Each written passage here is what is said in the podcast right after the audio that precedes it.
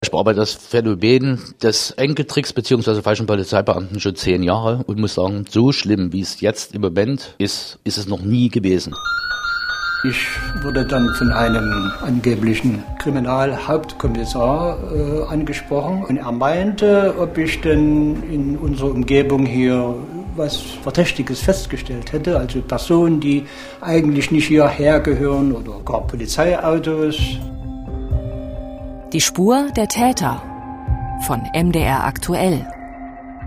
Der Podcast zu laufenden Kriminalfällen. Und in dieser Episode geht es darum, wie das Vertrauen in unsere Sicherheitsorgane, in Polizei und Justiz schamlos ausgenutzt wird. Es geht um falsche Polizisten, die uns angeblich beschützen wollen und mit unserer Angst vor möglichen Straftaten spielen. Seit vielen Jahren gibt es Personen, die sich als Polizisten ausgeben, mal am Telefon oder real im Straßenverkehr bei einer vermeintlichen Verkehrskontrolle. Dabei haben diese falschen Polizisten aber nicht die Sicherheit der Bürgerinnen und Bürger im Sinn, sondern nur das Geld. Experten, mit denen wir gesprochen haben, beurteilen die Situation in diesen Wochen Mitte Juli als bisherigen Höhepunkt dieser Betrügereien überhaupt.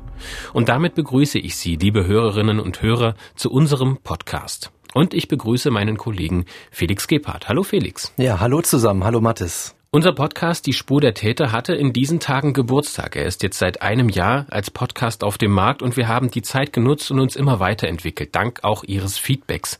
So ist heute auch eine neue Episode am Start, die einige Neuerungen mit sich bringt. Wir werden nun nicht mehr einmal monatlich, sondern zweimal im Monat abgeschlossene und aktuelle Kriminalfälle hier im Podcast besprechen. Dabei werden wir von MDR aktuell, dem Nachrichtenradio des Mitteldeutschen Rundfunks unterstützt und eben in der Person meines Kollegen. Und ich freue mich, dass wir ab dieser Episode regelmäßig zusammen eben aktuelle Kriminalfälle besprechen werden. Ja, ich freue mich auch, denn das bedeutet für mich nun auch, dass wir tiefer einsteigen können in einige Kriminalfälle, die bei uns in den Nachrichten vorkommen und manchmal ein bisschen zu kurz kommen in unserem Radioprogramm. Also hier können wir jetzt die ganze Geschichte erzählen, also die Spur der Täter verfolgen, die noch nicht von der Polizei gefasst worden sind. Ich bringe auch selbst ein bisschen Hintergrundwissen mit, juristisches Hintergrundwissen. Ich habe Jura studiert an der TU Dresden und ich habe dabei gelernt, juristisch zu denken, also Probleme zu durchdenken, zu sortieren, zu zerlegen und zu lösen. Und ich freue mich, das jetzt hier wieder tun zu können.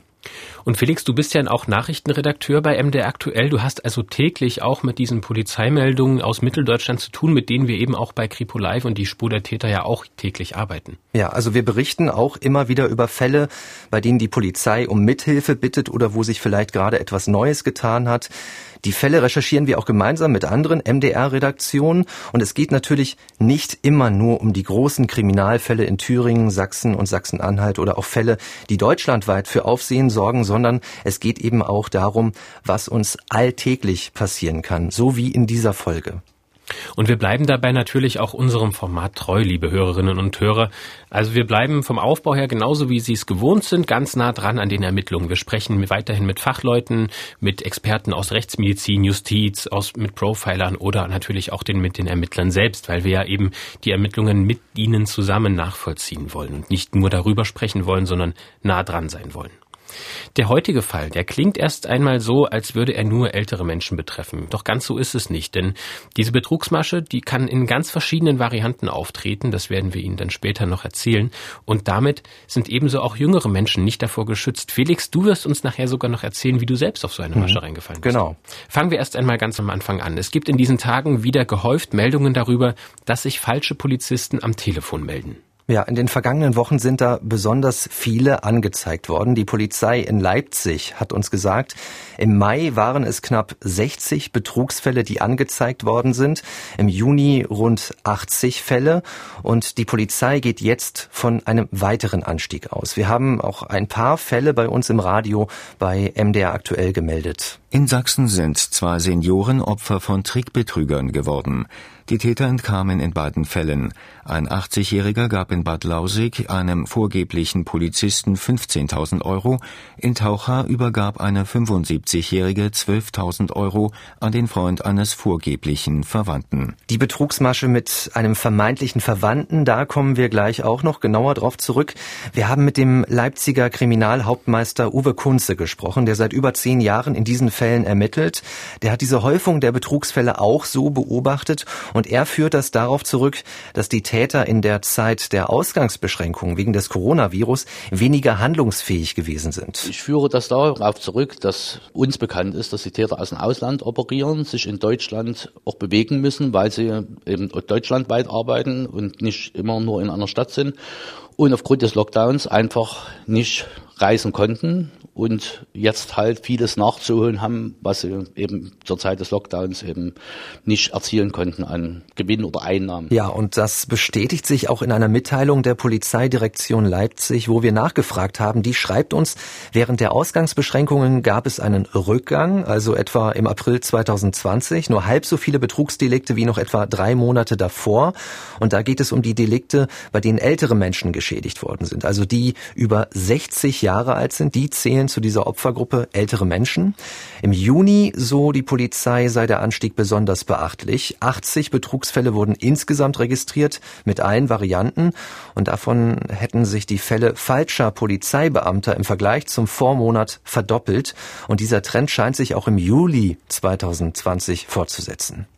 Und ganz egal, ob das jetzt ein Enkeltrick oder falsche Polizisten oder Gewinnspielversprechen oder auch vermeintliche Krankenkassenmitarbeiter sind, die grundsätzliche Struktur hinter diesen Anrufen ist immer die gleiche. Wir wollen jetzt mal genauer darauf schauen, wie diese Täter agieren. Felix, wie funktioniert denn diese Masche? Also die, das grobe Muster sieht so aus. Man wird angerufen, in ein Gespräch verwickelt. Im Regelfall fragt der Anrufer nach Wertsachen, also nach Schmuck oder nach Bargeld. Es wird zum Beispiel behauptet, dass es ganz in der Nähe einen Banküberfall Überfall gegeben habe. Einbrecher seien unterwegs und jetzt sei auch das Vermögen von ihnen in Gefahr. Man müsse die Wertsachen sichern. Der vermeintliche Polizeibeamte, der dann auch meistens noch namentlich benannt wird, kommt vorbei und kümmert sich um die Abholung.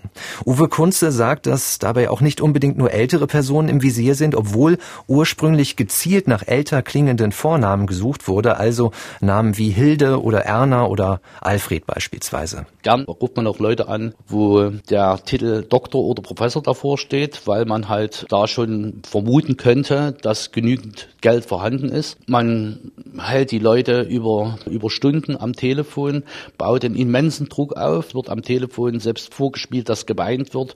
Beim diesem Deliktsbereich des falschen Polizeibeamten ist es dann eher so, dass man darauf baut, dass die älteren Leute gegenüber der Polizei noch sehr wohlgesonnen sind und uns natürlich helfen wollen. Also da wird Druck aufgebaut von den Tätern, die nicht zu sehen sind. Also das sind quasi die Lockvögel. Mhm. Und am Telefon wird dann besonders authentisch erzählt, dass man sich in Gefahr befindet. Wie geht's denn dann weiter? Ja, die Opfer werden am Telefon gehalten. Die bekommen überhaupt keine Gelegenheit zum Auflegen, Nachdenken oder vielleicht Rückfragen in der Familie, bei Freunden. Permanenter Druck, über Stunden wird das aufgebaut, bis die Opfer alles tun, was die Betrüger verlangen. Dann wird der Abholer geschickt. Beim Enkeltrick ist das dann ein Freund des Enkels. Bei den falschen Polizisten ist es ein vermeintlicher Polizeibeamter, der das Bargeld und die Wertsachen dann per Codewort abholt. Da wird ein Passwort vereinbart, damit sich die Opfer auch sicher sein können, dass sie es auch wirklich den richtigen übergeben. Im Hintergrund agiert noch ein Logistiker, der die verschiedenen Teams, die meist in der Stadt unterwegs sind, koordiniert und auch die Abholer kontrolliert. Was ist denn über die Strukturen hinter diesen Banden bekannt? Also gesteuert wird das vom Ausland her. Also es sind Callcenter, die nicht in Deutschland sind. Es gibt eine Gruppe, die im Februar aufgeflogen ist bei einer Razzia in der Türkei. Aber wenn das eine Callcenter geschlossen wird, dann kommt natürlich die nächste Gruppe nach wenigen Tagen wieder ans Telefon. Und dann wird rumprobiert, also die Täter rufen viele Menschen an mit der Hoffnung, dass einer darauf reinfallen wird. Sie probieren es zum Beispiel 100 Mal und wenn es dann 99 Mal nicht klappt, dann klappt es zumindest in einem Fall und das reicht dann schon aus. Also Straftaten bezüglich Enkeltrick falscher Polizeibeamter werden auch aus der Türkei verübt, also wo die Callcenter sich in der Türkei befinden. Es macht es uns einfach schwerer. Es ist für die Täter einfacher, so zu agieren, nach Deutschland kurz einzureisen, Straftaten zu begehen und wieder auszureisen. Wir haben ja schon über den Druck gesprochen, der aufgebaut wird. Man spricht bei den Anrufern auch von einem Schockanruf, eine vorgespielte Schreckensbotschaft. Die hat es in der ursprünglichen Masche auch schon gegeben. Der sogenannte Enkeltrick. Da sprechen die Ermittler vom Ursprung der falschen Polizistenbetrugsmasche. Also beim Enkeltrick wird eine Notlage beschrieben. Ein vermeintlicher Verwandter meldet sich und bittet um Geld, zum Beispiel nach einem Unfall oder weil ein Hauskredit abbezahlt werden muss. Und das wird laut Uwe Kunze auch inzwischen als Kombination angewendet. Also erst Enkeltrick, die Opfer erkennen das, sind inzwischen sensibilisiert für diese Masche und legen wieder auf. Und dann kommt es zu einem weiteren Anruf. Die Leute fallen nicht mehr auf die Masche ein, sagen, ne, ich habe kein Geld oder sagen gleich, du bist nicht mein Enkel und beenden das Gespräch. Man ist natürlich in einem psychologischen Hoch, freut sich, jawohl, ich bin nicht drauf reingefallen und kurze Zeit später rufen die gleichen Täter wieder an, geben sich als Polizei aus und behaupten dann, wir haben dieses Gespräch mitgehört, wir sind diesem Täter auf der Spur, observieren den und deswegen bitten wir sie zu helfen, indem sie Wertgegenstände, ähm, Bargeld, so viel wie möglich draußen deponieren, damit wir, wenn der Täter das abholt, den Täter festnehmen können. Diese Kombination ist natürlich auch besonders perfide, weil man damit eben diese vermeintliche Sicherheit dieser ähm, Opfer dann auch so ausnutzt. Fassen wir jetzt noch einmal für unsere Hörerinnen und Hörer zusammen. Wir wissen jetzt, dass es verschiedene Maschen vom Enkeltrick gibt, die dort aus diesem heraus weiterentwickelt wurden und dass die falschen Polizisten auch dazugehören, aber dass sie eigentlich alle gleich aufgebaut sind. Wir wissen, in welchen Strukturen diese Tätergruppen agieren. Aber wie ist denn diese Betrugsmasche eigentlich entstanden? Wie lange gibt es die schon? Was konntest du über die Anfänge herausfinden? Also dieser Enkeltrick, der wird auch Neffentrick genannt, der hat einen Erfinder, kann man so sagen. Arkadiusz Lakatosch, das ist ein bekannter Krimineller auf diesem Gebiet. Er soll sich diese Masche 1999 schon ausgedacht haben, gemeinsam mit seinen Brüdern und einem Schwager in Hamburg. Und er soll jahrelang auf diese Weise Geld von Senioren erbeutet haben. Ist auch mehrfach dafür festgenommen worden. Aber, und darauf führt Uwe Kunze auch diese aktuelle Häufung von Fällen zurück, er ist vor kurzem im März 2020 wieder freigekommen. Kann natürlich ab dann wieder seine Geschäfte lenken, seine Leute in der Gegend rumschicken und es gab ja Einbußen, man kann, konnte halt nicht mehr so betrügen, wie man das vor dem Lockdown konnte und muss jetzt eben vieles nachholen. Die Familie Lakatosch ist also ein sehr, sehr großer Clan, der zum großen Teil in Polen lebt. Allerdings äh, sprechen die Mitglieder dieses Clans auch wirklich gutes Deutsch, zum Teil, und ernähren sich schon seit vielen, vielen Jahren nur durch diese Masche des Enkeltricks und jetzt auch durch äh, diese Masche des falschen Polizeibeamten. Also auch von Polen aus wird telefoniert, weiterer Schauplatz. Und weil die Täter gut Deutsch sprechen, gab es diese Masche schon überall im deutschsprachigen Raum natürlich, also in der Schweiz und in Österreich. Also dieser Anstieg lässt sich durch zwei Punkte erklären, wenn die Experten davon ausgehen, dass zum einen ähm, Lakatosch selbst jetzt wieder auf freiem Fuß ist, der wird mit Spitznamen auch Host genannt, hm. und dass eben diese Nachholeffekte nach dem Lockdown jetzt wirken, sprich, dass die jetzt alle wieder losgeschickt werden und in sehr kurzen Abständen eben in diesen Städten aktiv sind. Das betrifft ja nicht nur Leipzig, sondern ist ja deutschlandweit oder du hast gesagt, ja im deutschsprachigen Raum hm. generell ein Phänomen. Sie müssen das schaffen, jetzt das Pensum schaffen, was Sie in diesen Wochen, in Monaten nicht geschafft haben. Wie sieht es denn mit den Strafen aus, wenn dieser langjährige Betrugschef Lakatosch immer wieder freikommt? Wie kann das denn sein, dass ihm das gelingt? Ja, es ist ein Problem für die Ermittlungen, die ja länderübergreifend passieren müssen. Uwe Kunze sagt, es ist ein riesiger Aufwand einfach und dahinter stecken auch zu milde Strafen, sagt er, wenn die überhaupt ausgesprochen werden. Leider sind es zum großen Teil nur die Abholer, ist ja eigentlich auch logisch, weil die Logistiker sich im Hintergrund aufhalten und der, der anruft, den kann man nur ermitteln äh, durch diese, sagen wir, Mithören von Telefonaten und, und ähm, kann dann versuchen, über internationale Rechtshilfe ersuchen, dann diejenigen Behörden in den Ländern dazu veranlassen, dass die mitarbeiten. Aber das ist ein riesiger Aufwand, das zu ermitteln. Schwierig ist, dass man den, den Abholern, also man muss ja logischerweise jeden, den man anklagt, die Taten beweisen können. Das ist äußerst schwierig, weil man sie ja, wenn man sie ertappt, äh, auf frischer Tat ertappt, man hat diese eine Tat, dann ist, handelt es sich um Betrug, aber die Höchststrafe für Betrug ist halt nicht sehr hoch. Und in Deutschland ist auch die streng reglementierte Vorratsdatenspeicherung ein Problem, sagt Uwe Kunze. Es geht da um die sogenannte Mindestspeicherfrist, also bei einer Telefonüberwachung gelingt es natürlich auch immer wieder, die Abholer des Geldes oder anderer Wertgegenstände festzusetzen. Es ist nicht einfach, diese Kontakte zu ermitteln, aber auch nicht unmöglich, die Täter zu fassen. Ganz wichtig ist dabei, dass man schnell die Polizei informiert bei so einer Straftat, also vor allem, wenn man wirklich gezahlt hat. Denn es gibt nur eine ganz geringe Zeitspanne ab der Tat.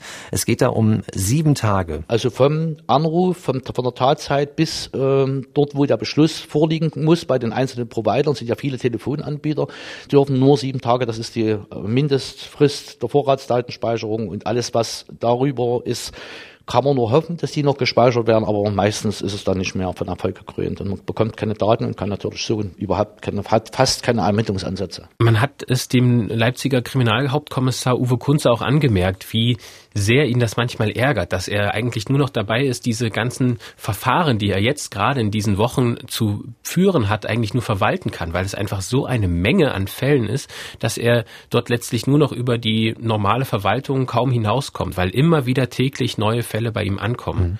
Also das ist ähm, da sehr eindrücklich gewesen, unter welchem Druck er da auch steht bei seiner Arbeit. Es sind einige Fälle, wir haben darüber gesprochen, ähm, bis zu 80 Stück im Monat Juni sind dort angezeigt worden, in, allein im Leipziger Raum. Ähm, wir schauen jetzt mal auf einen ganz konkreten Fall, der sich südwestlich von Leipzig in Großpösner ereignet hat. Was ist da passiert? Ja, es gab im Juni 2020 einige Betrugsversuche, laut der Polizei knapp 20 Anrufe überall in Großpösner, südlich von Leipzig, die meisten davon sogar in einer Straße. Das ist auch nicht ungewöhnlich, weil die Betrüger sich genau solche Straßen mit Einfamilienhäusern raussuchen, wo sie vermuten, dass da was zu holen ist. Und dann recherchieren sie die Telefonnummern der Anwohner. Und einen Anruf davon hat es auch bei Ulrich Günther gegeben, 77 Jahre alt. Er wohnt mit seiner Frau zusammen und auf dem Festnetz der beiden gab es einen Anruf. 23. Juni, Mittagszeit. Zu sehen war eine Vorwahl aus Borna, das ist ganz in der Nähe von Großpösner. Und dann meldete sich eine männliche Stimme, klang so um die 30 Jahre alt, sagt er, und ziemlich besorgt sei sie gewesen, dass gleich etwas passieren könnte. Ich wurde dann von einem angeblichen Kriminalhauptkommissar äh, angesprochen und er meinte, Sie haben gerade zwei Personen festnehmen müssen, die im Verdacht stehen, Einbrüche zu planen und durchzuführen und hätten eine Liste bei sich und dort würde mein Name, also Ulrich Günther, an der dritten Stelle stehen. Das hieße also, ich würde in Kürze da mit einem Einbruch zu rechnen haben. Und äh, ich wurde dann stutzig, als er meinte, ich hätte doch im Keller einen Tresor und dort meine Wertsachen hinterlegt. Ja, er wurde stutzig an der Stelle, denn es gibt bei ihm im Haus gar keinen Tresor. Deshalb hat er aufgelegt. Also er ist nicht drauf reingefallen. Und er hat auch kurz danach die Nummer zurückgerufen, die auf dem Display gewesen ist, um zu prüfen, wer da eigentlich hintersteckt. Es hat sich dann rausgestellt,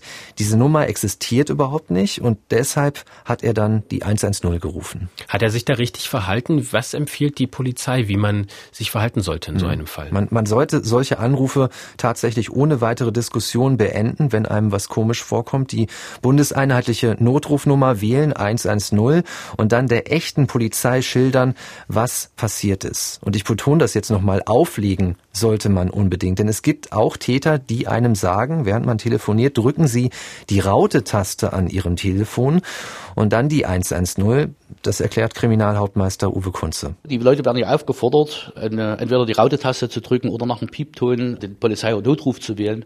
Das ist natürlich völliger Unsinn, weil während man während eines Gesprächs die 110 wählt, also den Polizei-Notruf, ist man immer noch in demselben Gespräch. Die Täter täuschen dann nur vor, indem sie einer anderen Person weitergeben, dass man dann wieder verbunden wird und aber es gibt's, also das ist das Gespräch ist also nie beendet. Und wir können auch nicht darauf vertrauen, dass die im Display angezeigte Nummer tatsächlich auch die Nummer ist, von der angerufen wird. Es gibt das sogenannte Call ID Spoofing. Call ID Spoofing, das ist eine Methode, mit der Anrufe unter einer vorgetäuschten Nummer geführt werden. Das ist ein Verfahren, in dem man gerade beim Voice-over-IP-Telefonieren jegliche Nummer anzeigen kann, egal welche Nummer man wirklich hat. Die Täter geben sich dann also als 110 als Polizei aus und rufen über diese Nummer an. Die 110 mhm. wird angezeigt. Kann man sich sicher sein, dass man nicht mal von der 110 angerufen wird? Die Polizei würde nicht von der 110 anrufen. Das ist wirklich nur eine Nummer, die man wählen kann, um in einer Notlage Hilfe zu bekommen. Aber äh, von der anderen Seite kommt nie so ein Anruf auf einen zu. Du hast jetzt darüber gesprochen, dass es alleine 20 Anrufe im Juni in Großpösener gab. Gab es denn ähm, andere Fälle, in denen die Täter dann Erfolg hatten? Also es gibt zum Glück viele Menschen, die da nicht drauf reinfallen, muss man sagen. Es gab aber mindestens einen Fall, der bekannt ist, der für die Täter erfolgreich gewesen ist. Davon hat eine Frau berichtet, die aber nicht erkannt werden möchte. Das kann man auch durchaus verstehen, denn es ist ja durchaus auch beschämend, wenn man zugeben muss, dass man auf so etwas reingefallen ist. Mhm. Und die Menschen, denen so etwas passiert, die kommen aus allen sozialen Schichten, die sind eben, wie wir angesprochen haben, nicht unbedingt immer die ältesten Mitbürger, sondern auch teilweise jüngere Menschen, denen so etwas geschehen ist. Genau, also die Ermittler gehen da auch von einer hohen Dunkelziffer aus, denn einige Betrugsopfer melden sich wahrscheinlich gar nicht erst bei der Polizei. Die Frau, über die wir jetzt sprechen, anonym, hat am selben Tag einen Anruf bekommen unter demselben Vorwand, dass sie mit Einbrechern rechnen müsse. Und es hat sich dann nicht nur ein vermeintlicher Kriminalhauptkommissar mit Namen gemeldet, sondern auch ein Staatsanwalt war in der Leitung. Ähnlich wie im Fall davor wurde gesagt, sie wüssten, dass sie Gold in ihrem Tresor habe und das müsse die Polizei sicherstellen, bevor die Einbrecher es bei ihr finden. In diesem Fall gab es dann tatsächlich einen Tresor bei der Frau und deshalb ging das dann auch über mehrere Stunden. Auf keinen Fall auflegen, wurde ihr immer wieder gesagt, damit die angeblichen Ermittler die ganze Zeit zuhören könnten, bis sie, äh, ja, ob sie in Sicherheit sei. Es ging von etwa 22 Uhr abends bis 3.30 Uhr in der Nacht. Also eine lange Zeit lang am Telefon gehalten und dann war sie wahrscheinlich so sehr aufgelöst und davon überzeugt, dass sie wirklich in Gefahr ist, dass sie alle Wertgegenstände herausgegeben hat? Ja, es gab da einen Treffpunkt, wo sie einen der Täter getroffen hat, der zu Fuß gekommen ist mit Pullover und über den Kopf gezogener Kapuze bekleidet, ist er an ihr Auto gekommen. Also eigentlich überhaupt nicht vertrauenserweckend, wenn man das jetzt mal noch im Nachhinein anschaut. Aber in dieser Situation muss man sich vorstellen, nach dieser stundenlangen Hinhaltetaktik hat sie ihm eben trotzdem eine Plastikschachtel mit ihren Goldbarren übergeben. Der Wert lag da bei einer mittleren fünfstelligen Summe. Und am nächsten Tag nach der ganzen Aufregung wird ihr klar, sie ist betrogen worden und hat dann natürlich Anzeige erstattet. Kannst du etwas zu dieser generellen Größenordnung sagen, zu dem Schaden, der bei dieser Betrugsmasche entsteht? Wie hoch sind denn die Geldsummen? Summen, die die Opfer bereit sind zu zahlen. Es gibt zumindest zu der Betrugsreihe Enkeltrick, die ja nun schon länger bekannt ist, ein paar Zahlen, die ich finden konnte. Die Polizei sagt, im Schnitt erbeuten die Täter 10.000 bis 15.000 Euro. In einigen Fällen geben die Opfer sogar zwischen 30.000 und 80.000 Euro. Das sind Zahlen, die man eigentlich gar nicht glauben kann. Und insgesamt zählt die Polizei in Deutschland jedes Jahr rund 500 vollendete Enkeltricktaten mit über vier Millionen angerichtetem Schaden. Es soll 3000 Versuche gegeben haben, die angezeigt worden sind. Aber wir haben ja auch schon gesagt, die Dunkelziffer könnte noch weit höher liegen. Und nicht nur die Dunkelziffer der, ähm, der nicht erfolgreichen Fälle, sondern auch die Dunkelziffer der erfolgreichen Fälle, weshalb die aber auch nicht angezeigt wurden, haben wir eben besprochen, weil es eben diese hohe Scham der Opfer gibt. Mhm, genau. Fassen wir mal wieder zusammen, was wir erfahren haben für unsere Hörerinnen und Hörer. Wir haben mitbekommen, wie die Täter ihre Betrugsopfer mürbe machen und welche Alarmsignale es bei solchen Anrufen geben sollte. Nun haben wir schon erwähnt, dass es falsche Polizisten nicht nur am Telefon gibt. Diese Betrüger haben nicht direkt etwas mit dem Telefonbetrüger zu tun, über die wir jetzt die ganze Zeit gesprochen haben, aber auch sie geben sich als Polizisten aus, gerade jetzt in der Zeit, in der wir es mit dem Coronavirus zu tun haben. Ja, also wir haben ja zwar schon gehört, dass die Polizei weniger Betrugsfälle registriert hat während der Ausgangsbeschränkungen, aber das heißt natürlich nicht, dass dann gar nichts passiert. Der Alltag von uns hat sich ja komplett verändert in dieser Zeit. Für dich, für mich, für uns alle durch neue Regelungen, die getroffen worden sind und das wurde auch ausgenutzt.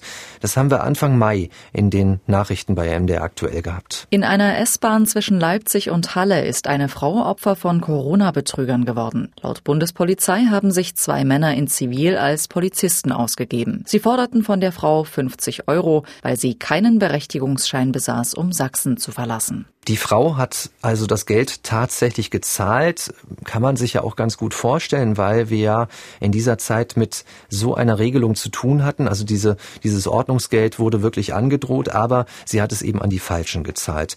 Es gab dann einen ähnlichen Fall Mitte April, der ist aus Sachsen gemeldet worden. In Sachsen hat ein falscher Polizist einem Autofahrer Autofahrer Personalausweis und Geld abgenommen und ist damit verschwunden. Nach Angaben der Polizei hatte der Unbekannte im Landkreis Sächsische Schweiz Osterzgebirge einen 22-Jährigen angehalten. Er behauptete, dieser müsse wegen eines Verstoßes gegen die Corona-Schutzverordnung sofort 150 Euro zahlen. Dann sei er mit der Begründung, er müsse zu einem dringenden Einsatz mit eingeschaltetem Blaulicht davongefahren. Besonders bemerkenswert ist ja, dass diese Trickserei hier auch einen besonders jungen Mann getroffen hat, der gerade mal 22 Jahre alt war. Und sie haben sich sogar auf Regelungen bezogen, die es in dieser Zeit der Ausgangsbeschränkungen tatsächlich gegeben hat. Genau, also sie haben diese Schutzmaßnahmen ausgenutzt, aber die Betrüger haben auch was getan, das einem Polizisten grundsätzlich gar nicht erlaubt ist. Es geht da ja um 150 Euro, die veranschlagt worden sind. Wir sprechen hier von einer Ordnungswidrigkeit und dafür gibt es auf jeden Fall immer einen Bescheid, klassisch den Bußgeldbescheid. Den kann man sich geben lassen, auch Widerspruch einlegen, aber auf jeden Fall auch erst später bezahlen. Man muss das nicht vor Ort machen. Barzahlung oder Sofortzahlung ist da überhaupt nicht nötig. Und man sollte sich natürlich auch immer den Ausweis eines vermeintlichen Polizisten zeigen lassen und genau hinschauen, auch in dieser Situation, denn die Täter kommen ja auch immer wieder mit gefälschten Ausweisen auf uns zu. Das sagen uns auch alle Polizisten, mit denen wir über Betrugsmaschen sprechen, dass Polizisten, echte Polizisten überhaupt gar kein Problem damit haben, wenn es auch mal Nachfragen nach dem Ausweis oder der Dienstmarke gibt, dass die das ganz bereitwillig herausgeben, weil sie merken, hm. da machen sich Leute eben auch Gedanken. Ich habe es zu Beginn ja auch angesprochen, Felix. Du bist selbst auch schon mal Opfer einer Betrugsvariante geworden, die in gewisser Weise auch mit diesen äh, Betrugsmaschen, über die wir jetzt gesprochen haben, verknüpft ist. Was ist dir denn da passiert? Ja, also die Polizei hat bei mir erst hinterher eine Rolle gespielt.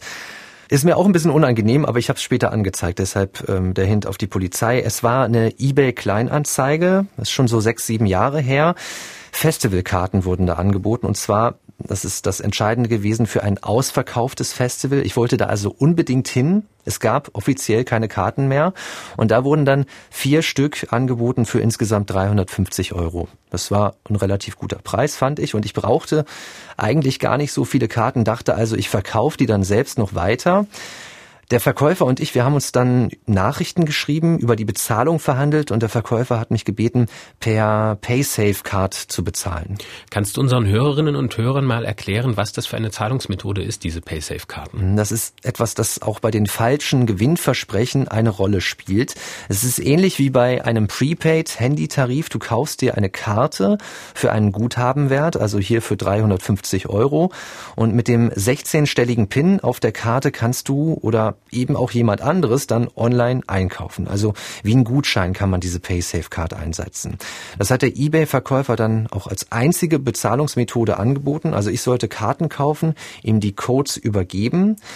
Ja, und das war der Knackpunkt dann. Ich hatte noch länger geschrieben mit dieser Person über einen ganzen Nachmittag, also auch nicht telefoniert. Da waren dann noch so Dinge drin wie, wir planen eine Weltreise, ich und meine Freundin, wir brauchen das Geld jetzt dringend. Da wurde schon noch eine Geschichte dahinter gestrickt. Und derjenige hat mir dann glaubhaft gemacht, dass die Karten tatsächlich existieren, auch verschickt werden, wenn ich ihm die Codes schicke. Er hätte das schon öfter so gemacht mit PaySafe Card und ja, da ich ja unbedingt auf dieses Festival wollte, habe ich dann auch in dem Moment oder in diesen wenigen Stunden, in denen ich die Karten wollte, geglaubt, dass das klappt. Erstmal mit einer Anzahlung, 100 Euro, später auch das restliche Geld hat natürlich nicht geklappt. Im Nachhinein ist mir das auch völlig klar und völlig unklar, wie ich das glauben konnte. Und vielleicht, um jetzt wieder den Bogen zu schließen zu den Betrugsmaschen, bei dem, du hast es angesprochen, bei den Gewinnspielversprechen wird einem dann das, eine ähnliche Story erzählt und da müsste man zuerst auch mit diesen Paysafe-Karten eine gewisse Summe zahlen, bevor man die große Summe, die man nämlich gewonnen hat, mehrere Millionen Euro meistens, bevor man die überwiesen bekommt, muss man sozusagen eine Bearbeitungsgebühr bezahlen. Das sind auch oft dreistellige Beträge und die werden eben in Form von diesen Paysafe-Karten dann eingefordert und einige Menschen machen das dann eben. Ähm, du hast schon gesagt, du hast die Polizei dann gerufen. Genau, ich habe die Polizei informiert, aber letztendlich ist niemand ermittelt worden. Es ging für meine Begriffe auch relativ schnell. Ich glaube, ein, zwei Monate später ist das dann eingestellt worden. Das Geld war also weg. Zum Schluss dieser Episode wollen wir jetzt natürlich auch unseren Hörerinnen und Hörern noch was mitgeben, gerade bei solchen Betrugsmaschen. Wie kann man sich denn selbst davor schützen? Wie kann man auch diejenigen schützen, die vielleicht noch nicht so sensibel sind, also im Freundeskreis, Verwandte oder eben auch die Großeltern? Was kannst du und die Polizei da mitgeben? Also was von Seiten der echten Polizei immer wieder betont wird, sie fragt nicht am Telefon nach Wertsachen und sie bietet auch nicht an, sowas zu verwahren. Und wenn sich tatsächliche Ermittler wirklich bei uns melden sollten, dann wird auch kein Druck gemacht, sagt Kriminalhauptmeister Uwe Kunze. Also die Polizei versucht schon, das in, die Dinge in Ruhe abzuklären und auch unseren Partnern immer Zeit zu geben, darüber nachzudenken. Wir haben auch überhaupt kein Problem, wenn jemand nachprüfen möchte, ob wir Polizisten sind. Aber das kann man dann nur machen, indem er wirklich komplett auflegt, das Gespräch komplett beendet. Und ich meine damit wirklich nicht nachher Piepton oder sonst irgendwas. Man beendet das Gespräch, indem man den Hörer auflegt oder die rote Taste drückt am Telefon und ruft dann nochmal die 110 und wird dann feststellen, dass äh, die, die vorher angerufen haben, mit Sicherheit keine Polizisten waren, weil man oftmals die entweder den Kollegen nicht kennt oder diesen ganzen Sachverhalt überhaupt nicht bekannt ist. Und dann gilt natürlich der Grundsatz, niemanden, der fremd ist, in die eigene Wohnung zu lassen oder die Wertsachen an fremde Personen zu übergeben. Keine Einzelheiten zu finanziellen Verhältnissen nennen, Seien Sie misstrauisch, wenn sich Personen am Telefon als ihre Verwandten ausgeben.